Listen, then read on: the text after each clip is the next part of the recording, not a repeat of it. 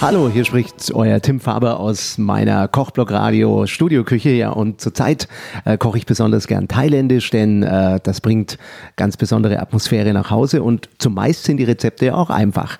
Ja, einige äh, stellen wir euch ja vor hier auf unserem Podcast und ähm, kürzlich hat mich mal meine Freundin, die äh, Silke Müller, von Thai Airways International inspiriert, denn ich habe sie gefragt, was soll ich mal für euch kochen? Ich könnte im Hof doch mal bei euch eine Kochplatte aufstellen bei Thai Airways in München und mal was kochen für euch alle, auch für den Bernd, den ich an dieser Stelle mal nennen will, den Bernd Gensichen, ein ganz toller Kollege von der Silke. Und ähm, ja, dann sagt sie zu mir, koch doch mal Pat Kapau. Ja, sage ich zu ihr, kenne ich leider nicht und ähm, das erste, was ich gemacht habe, natürlich gegoogelt und ich habe rausgefunden, dabei handelt es sich wirklich um ein ganz tolles Gericht, sehr einfach einfach zuzubereiten, super schnell in der Vorbereitung. Man braucht auch nicht viele spezielle Zutaten. Ähm, das äh, Kochen dann auch ganz einfach und der Geschmack ist aber wirklich sensationell. Was mir auch aufgefallen ist, in Thai-Restaurants in Deutschland gibt es dieses Gericht nicht häufig auf der Karte. Man muss es äh, bestellen und verlangen.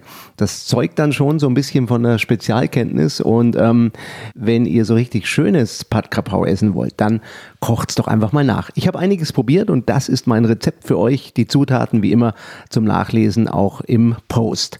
Ihr braucht 500 Gramm Hühnerbrust in Würfel geschnitten, nicht zu klein, nicht zu groß, eine rote Spitzpaprika. Also ihr nehmt dann aus der Spitzpaprika erstmal das Kerngehäuse raus, ihr halbiert sie und dann macht ihr einfach so breitere Streifen. Am Ende, wenn sie dick wird, einfach nochmal halbieren und dann auch wieder Streifen machen. Sechs Knoblauchzehen braucht ihr. Die werdet ihr in ganz feine Würfel schneiden, vielleicht noch mal ein bisschen drüber hacken. Zwei rote Chilis, ähm, die Kerne entfernen und dann in feine Würfelchen hacken. Zwei Teelöffel Austernsoße, zwei Teelöffel Sojasauce braucht ihr, einen Teelöffel weißen Zucker und wichtig Thai-Basilikum äh, zupfen, waschen, eine Handvoll sollte es schon sein. Vier Eier, oder auch fünf, wenn Leute mehr Eier wollen oder sechs oder sieben oder acht und ähm, zwei Romana-Salate waschen äh, die Blätter und ähm, schön drapieren in den Tellern und Speiseöl jede Menge. Ja, wie bereitet man das dann zu? Die Hühnerbrust äh, wie gesagt, habt ihr in Würfel geschnitten und kocht die dann vorher erstmal. Das könnt ihr auch einen Tag vorher vorbereiten, mache ich immer so. Circa drei Minuten kochen und dann abgießen. Und dann habt ihr das schon mal fertig, könnt ihr in den Kühlschrank stellen, aber bitte zwei Stunden vorher rausholen, wenn ihr kocht. Alle weiteren Zutaten vorbereiten und dann nehmt ihr einen Wok, 5 Esslöffel Speiseöl stark erhitzen, bisschen runterschalten, die Temperatur und dann Chili und Knoblauch kurz anschwitzen. Das Ganze soll keine Farbe nehmen.